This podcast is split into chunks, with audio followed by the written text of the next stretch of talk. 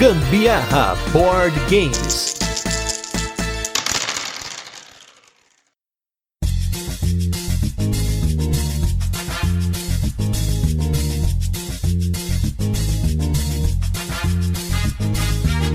Galera, beleza? Aqui é Gustavo Lopes e esse é mais um episódio do Gambiarra Board Games, o seu podcast sobre jogos de tabuleiro, que faz parte da família de podcasts Papo de Louco. E chegamos ao nosso episódio número 150, minha gente, olha só, episódio icônico que marca 150 jogos falados aqui no podcast. Mas também ele marca, como sempre aqui um episódio especial, vai marcar uma mudança no formato do Gambiarra, tanto que ele tá saindo num dia adicional né? Tão importante que é essa mudança. Como vocês bem sabem aí, eu e a Carol jogamos os jogos antes de falar aqui no podcast, a gente joga 3, 4, 5, quantas partidas forem necessárias pra gente testar o jogo nas condições que nós temos aqui, né? Nós avaliamos a experiência segundo nossos próprios parâmetros de complexidade, de interação e configuração de contagem de jogadores, principalmente sendo a mais comum em 2, porque é a configuração mais fácil e mais habitual da gente jogar. Mas também a gente tenta jogar em 3 e 4 aí quando dá para ter uma experiência diferente para contar para vocês.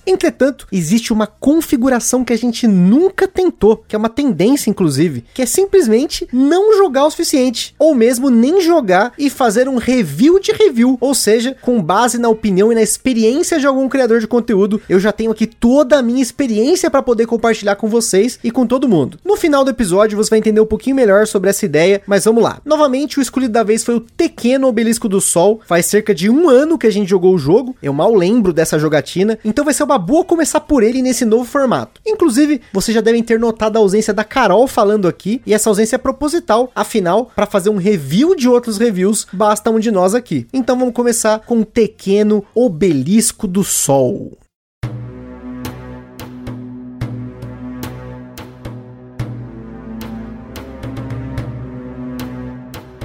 Pequeno Obelisco do Sol foi lançado aqui no Brasil pela Mosaico Jogos, um jogo para 1 a 4 jogadores que, segundo o BGG, é melhor em 3. O tempo de jogo da caixa é 60 a 120 minutos, mas eu procurei no YouTube por gameplay ao vivo do Pequeno e tem vídeo com 3 jogadores com 3 horas e meia, vídeo com 4 com 3 horas e 20. Eu não assisti esses, mas se o tempo do vídeo era esse, com certeza demora. O que eu fiz, na verdade, há muito tempo, foi ter assistido uma live que não foi pro ar com o pessoal da São Jogue, teve o BH do Área 21 e meu xará Gustavo Fada do B&B, que só na explicação de regra levou uma hora e meia. Tenso, minha gente, tenso. Se eu parasse o nosso review de review aqui, eu venderia o meu agora, mas como ainda não formou uma opinião, eu não tenho aí experiência dos outros criadores para falar para vocês ainda, vamos seguir. Na Ludopedia está que as mecânicas do Tequeno são colecionar componentes, jogadores com diferentes habilidades e ordem de fase variável. Mas no BGG está totalmente diferente. Lá fala que você tem draft de ações, renda, draft aberto, construção de padrões, setup variável e ordem de turnos com base em status.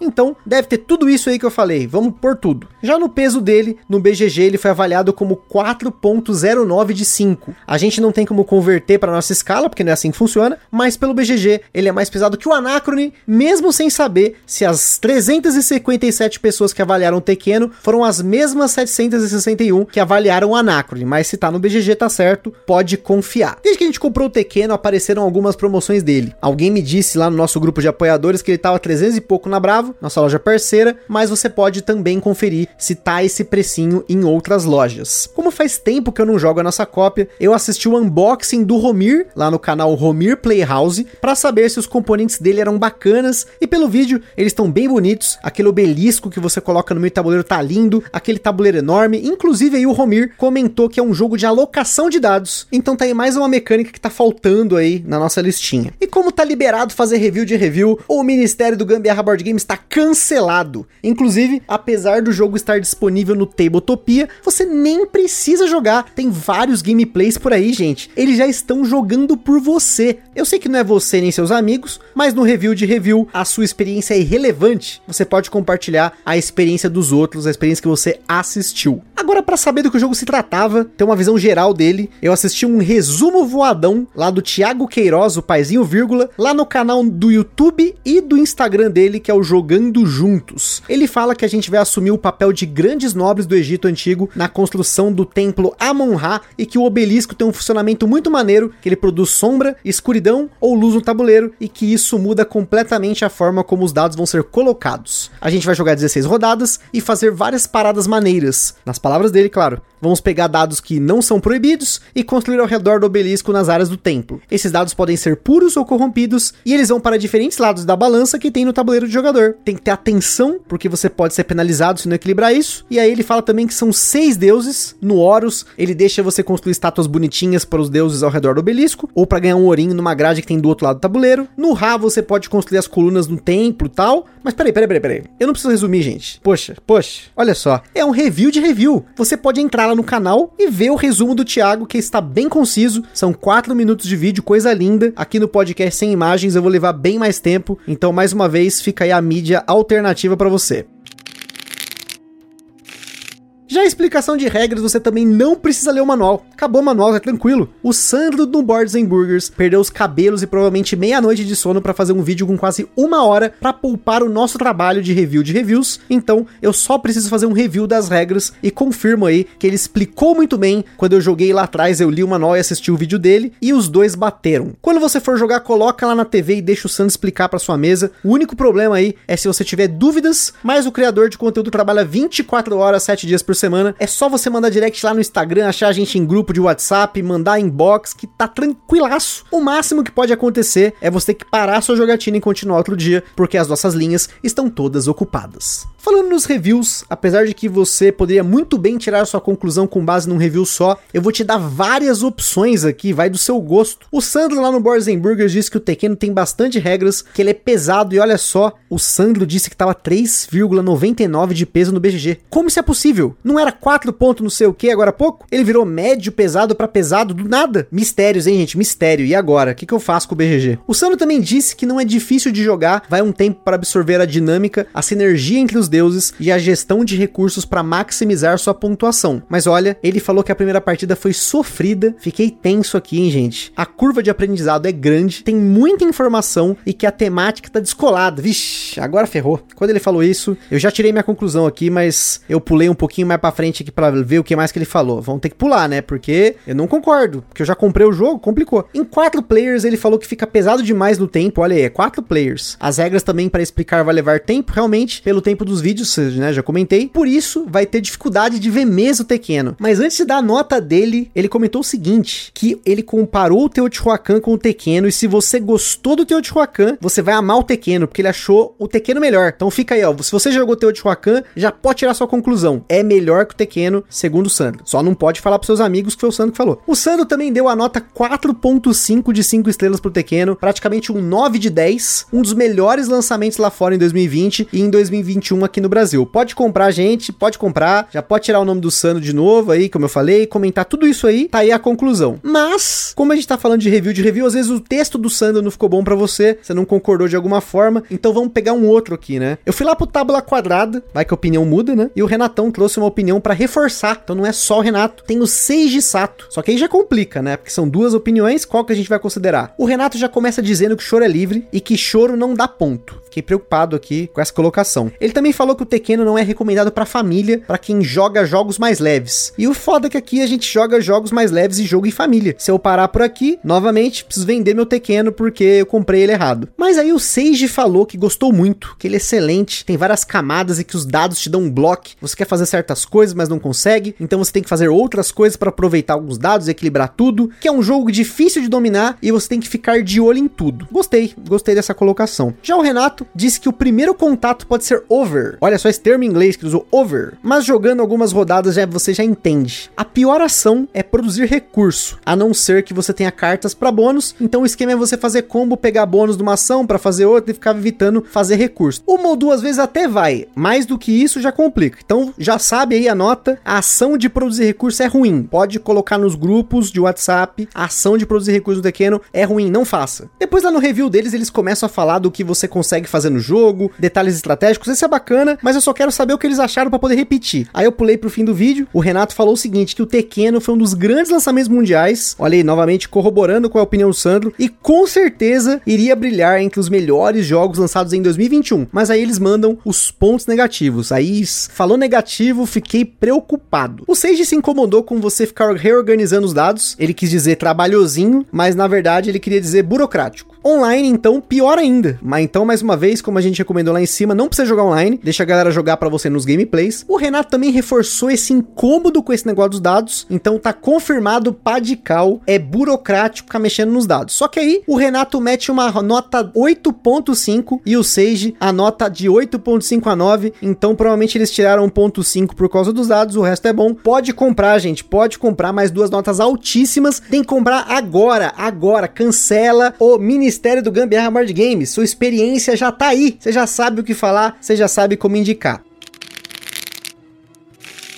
Mas se você não gosta de ver vídeo, porque você vai precisar, né, para você fazer o seu review de review, a menos que você faça um review desse review, que é um review de reviews. Então, se você não quer ver vídeo, tá sentindo falta de texto, aqui também tem texto, porque eu também li o texto do Kaká do E aí tem jogo. Novamente, eu não precisava, eu poderia ter usado a opinião de só um aqui, mas vamos lá. Ele faz um resumão do jogo no texto dele, então se você leu o do Kaká, nem precisa ver o vídeo também do Paizinho Vírgula, tá tranquilo. Kaká achou muito legal o esquema de equilíbrio dos dados corrompidos e puros. Ele comenta que tem aquela cara de eurozão cheio de opções e desdobramento saladão de pontos, mas que você precisa ficar ligado na questão de cobertor curto, porque você precisa escolher bem as ações dentre as muitas opções que tem no jogo. Pelo review, acho que o Kaká gostou, mas ele não deu nota, então o Kaká fica difícil. Como é que eu vou saber se você não deu nota, né? Como que eu vou falar pra galera geral qual que é a minha nota com base na sua? Então vou ter que usar outra nota aí, fazer um mix, né, de tudo isso. Agora, meu caro ouvinte, tá fácil. Você já tem várias escolhas, eu dei várias opções, até demais. O review de review é igual um telefone sem fio, com base no que essa galera comentou, você já pode tirar suas conclusões. Quando alguém te perguntar sobre o Tequeno, você não precisa jogar, só pegar aqui uns pontos-chave, tipo que é pesado, que os dados são maneiros, mas são burocráticos, que demora para ensinar e tal, e que é melhor que o Teotihuacan. Essa é a conclusão aí com base no review de reviews. Mas aí também eu pedi para dois convidados aqui fazerem também o seu review de reviews. Estou começando aí, primeiro convidado que vem aqui para fazer um review de review. Ele não jogou o jogo e ele vai fazer um review com base no nosso outro episódio sobre o Tequeno, aquele que era imparcial.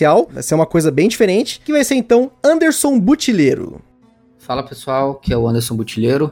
Gustavo me convidou para participar deste seleto episódio e fazer algum comentário aí com relação ao jogo Pequeno Obelisco do Sol. E eu vou comentar para vocês começando da seguinte forma: eu não joguei o jogo ainda, até hoje. É um jogo que eu tava bastante afim de jogar, mas aconteceram várias coisas aí que me impediram de conseguir jogá-lo. E então eu vou fazer o meu comentário baseado única e exclusivamente num review de um outro produtor de conteúdo, que é o próprio Gambiarra Board Games, no review feito por eles no ano passado, na data do 1 de abril, no qual é, o senhor Gustavo e a senhora Carol falam sobre o jogo e trazem pra gente vários detalhes técnicos, né? Vários detalhes sobre tamanho da caixa, sobre peso, sobre qualidade dos componentes, como eles são feitos e alguns detalhes também com relação à ficha técnica do jogo, né? Então eles também comentam sobre quem é a editora, quem trouxe para o Brasil, qual é o designer do jogo, algumas características mecânicas do jogo. Então é um review muito bem feito, um review com vários detalhes para você que gosta de saber esse tipo de informação. Tem todos os detalhes ali. Acredito que vai agregar bastante se você é o tipo de pessoa que gosta desse tipo de informação.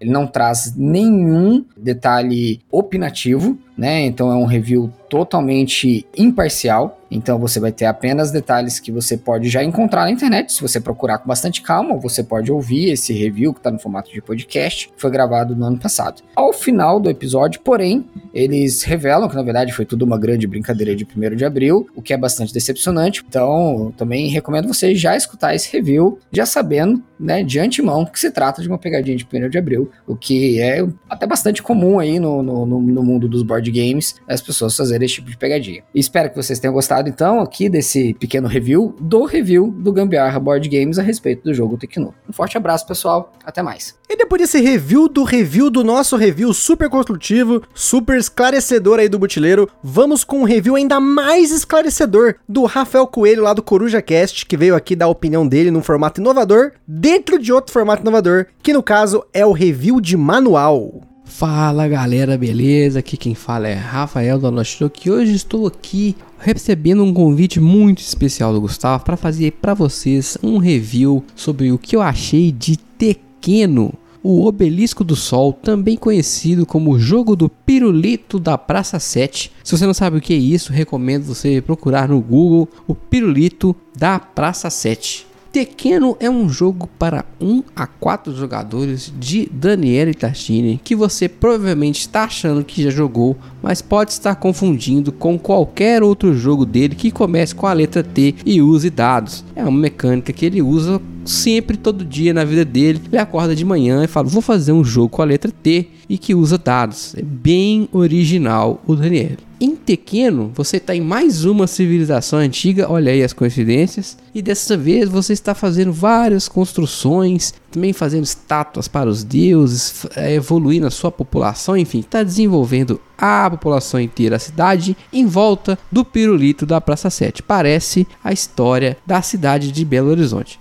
Bom, e como que funciona esse jogo dessa vez com essa grande mecânica inovadora da seleção de dados? Na verdade, o que acontece aqui é o seguinte: a, a, o grande sacada do jogo é que tem um pirulito, um obelisco, que é nome de carta de Yu-Gi-Oh! Aliás, um abraço para os jogadores de Yu-Gi-Oh! que fica no centro da mesa e que tem formações astrológicas, astronômicas, na verdade, estranhas, porque a sombra dele fica rodando 360 graus. Eu quero dizer com isso. Você tem esse pirulito que é acoplado numa base, e ela tem uma parte que é sombra, outra parte que são penumbra, uma à direita e uma à esquerda da sombra, e uma parte que é clara, onde teoricamente está batendo esse sol estranho que gira em torno do obelisco. E é, é em torno desse negócio do sol ficar rodando em volta do obelisco que funciona a mecânica do jogo. Por quê? Tem vários dados, como o Daniel já falei que faz, mas ele dados sem cores. E, dependendo se está batendo sol ou se ele está na sombra, o dado fica proibido, ou o dado fica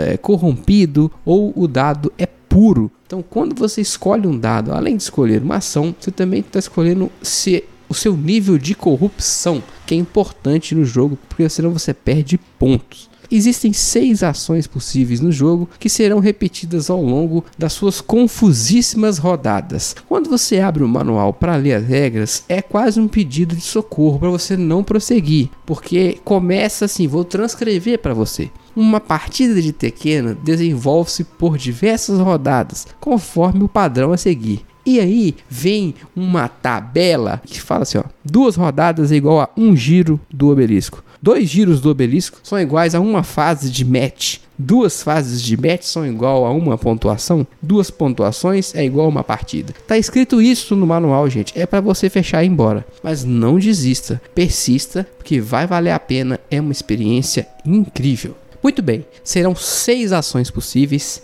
entre elas, a primeira ação é construir estátuas. Você tira estátuas do seu tabuleiro individual e posiciona elas ou no templo à direita em cima no tabuleiro, onde tem uma espécie de controle em grade, ou você coloca na parte, não sei onde coloca, eu esqueci, tem que voltar no manual.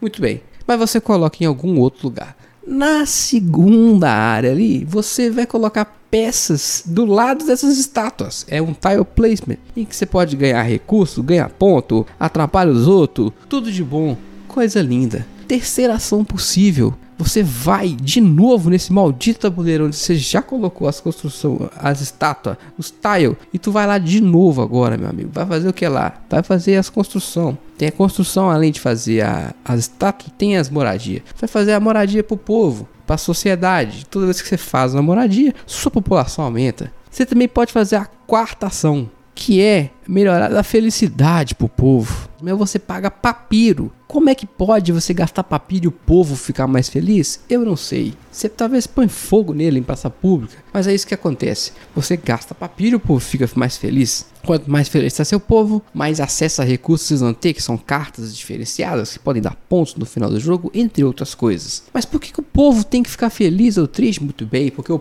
povo meu querido. Esse jogo é trabalhador. Toda vez que você faz a ação número 6, que é construir uma estrutura na vila ali das pessoas, as pessoas ficam tristes, porque como todo bom assalariado, toda vez que você vai fazer um serviço que você não tá afim ou que você acha que não é sua obrigação, você fica triste. Então o povo também fica triste em Tekken. Olha aí, o povo, esse jogo é temático de verdade. Eu tô me sentindo realmente dentro desse tema. Então, a ação 4 é aumentar a felicidade do povo e a ação 6 é abaixar a felicidade do povo, fazendo eles trabalhar para construir mais construção na cidadezinha. Ficou faltando o que? Ficou faltando a ação de número 5, que se eu, eu vou ter que olhar de novo, eu esqueci de novo, gambiarra. Não é possível.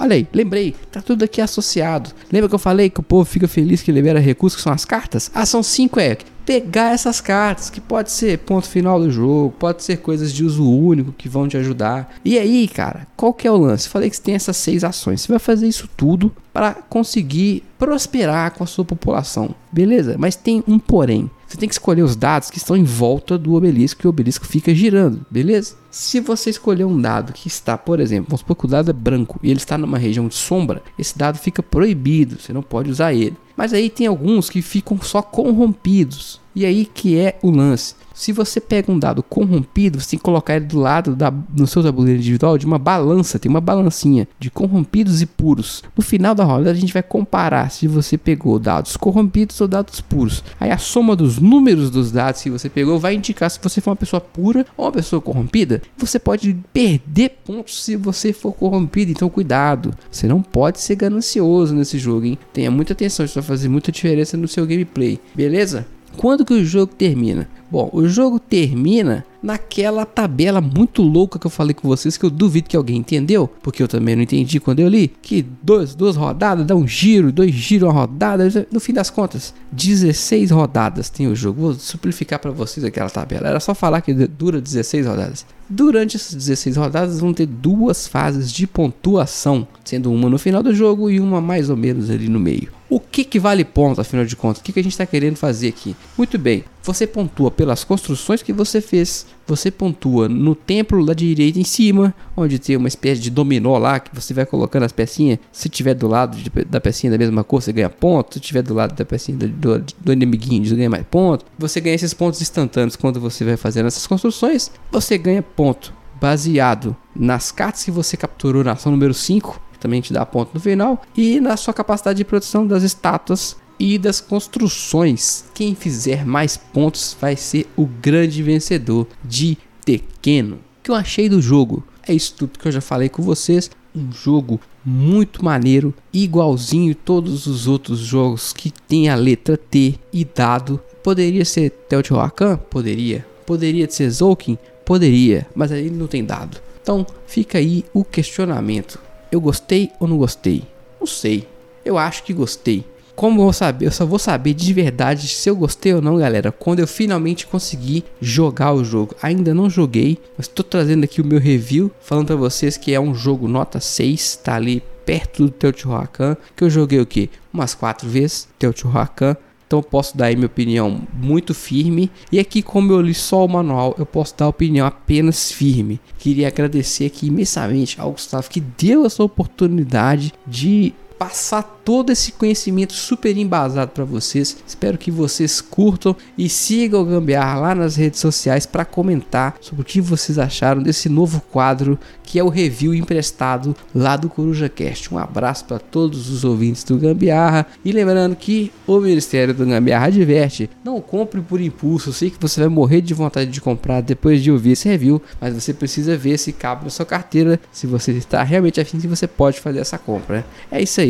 Um abraço para todos vocês e até a próxima. E com base nesse review de manual, vocês ouviram, já pode parar de mandar jogos pros criadores de conteúdo, alô editoras, não precisa, uma nota suficiente. Olha que review mais embasado que o Rafa conseguiu fazer, com base só no manual do jogo, sem ter jogado. Ele deve ter visto algum vídeo aí, algum momento para puxar alguma opinião, mas a base do review foi o manual. Então é isso aí, pessoal, a gente fica por aqui com mais um episódio do Gamer Board Game. Espero que vocês tenham gostado desse novo formato de review de reviews. Aquele forte abraço e até a próxima.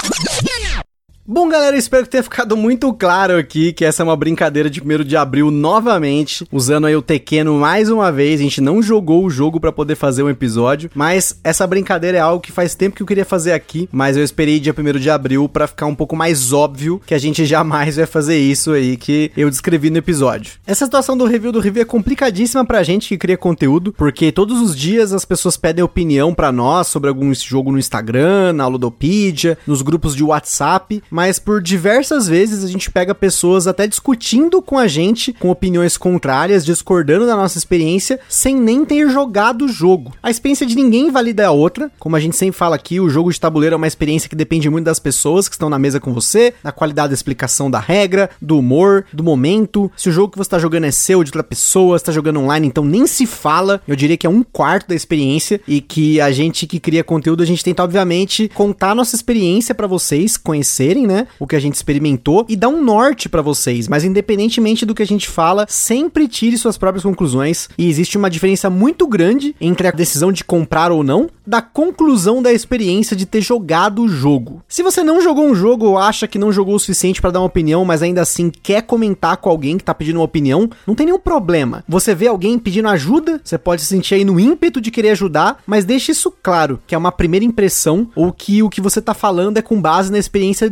de outros criadores de conteúdo, experiência alheia no caso. Tem gente que prefere jogos a dois, tem quem prefere jogos com mesa cheia, tem quem jogue sempre com as mesmas pessoas, tem quem está sempre jogando com pessoas diferentes, isso muda muito das pessoas que estão envolvidas. Por exemplo, eu não posso dizer para você que um jogo não roda em 5 sem ter jogado em 5. O que eu posso falar é que eu joguei ele em 2 e 3 jogadores e na minha impressão, ele pode não rodar em 5 por isso, isso ou aquilo. Da mesma forma que o contrário, eu posso ter jogado um jogo em várias pessoas e eu não posso dizer que ele não roda em 2 até eu experimentar ele definitivamente em 2. A gente falou recentemente essa semana no episódio de contagem de jogadores sobre isso, mas esse é só um exemplo do que eu vejo acontecer e de pessoas invalidando a experiência de outras nos grupos, nas discussões. E no fim, gente, o que nós falamos sobre os jogos, que não é uma ficha técnica ou explicação de regra, é tudo muito empírico. E duas pessoas podem ter diferentes experiências, às vezes totalmente opostas, com o mesmo jogo na mesma partida. E novamente, uma experiência não invalida ou muda a outra. Mas é isso aí, minha gente. Um dia sai o episódio pequeno. Eu sei que o dia que sair vocês não vão acreditar, porque já é a segunda vez que a gente faz essa brincadeira, mas espero que vocês acreditem quando ele finalmente sair. E é isso aí. Aquele forte abraço e até a próxima.